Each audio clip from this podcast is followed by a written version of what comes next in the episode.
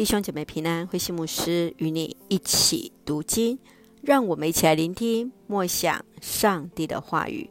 使徒行传二十五章，保罗上诉罗马皇帝。菲斯都出于政治考量，中途建议将审判移至耶路撒冷。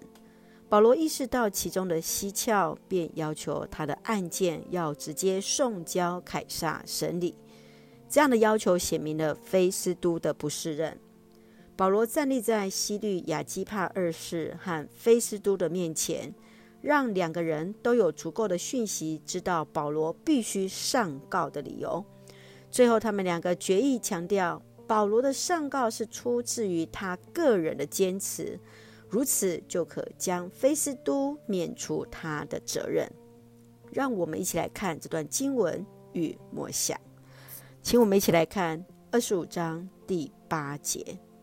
保罗为自己辩护说：“我没有做过任何事违反犹太人的法律，亵渎圣殿，或冒犯罗马皇帝。”面对犹太人的控诉，保罗为自己据理力争，因为在当时，每一位罗马公民都有权利向罗马皇帝凯撒上诉，案件得以在最高法院受理。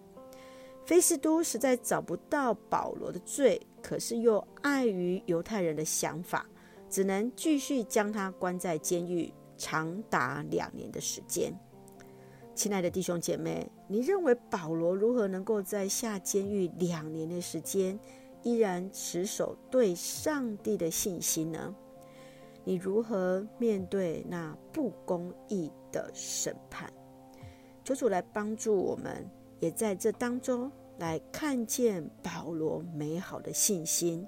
让我们一起用二十五章十一节作为我们的金句：如果我犯法有什么该死的罪行，我绝不逃避惩罚。如果他们对我的控告都不是事实，谁也不能把我交给他们。我要向皇帝上诉。愿主来恩待，也来赐福在我们当中所爱的每位弟兄姐妹。上帝与我们同在，一起用这段经文来祷告。亲爱的天父上帝，谢谢主，让我们从主的话语重新得力。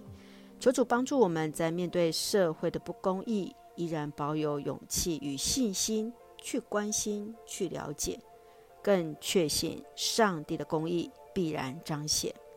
感谢主赐福所爱的家人身心灵健壮，使用我们做上帝恩典的出口，恩待我们的国家台湾有主的掌权。感谢祷告是奉靠主耶稣的圣名求，阿门。弟兄姐妹，愿上帝的平安与你同在，大家平安。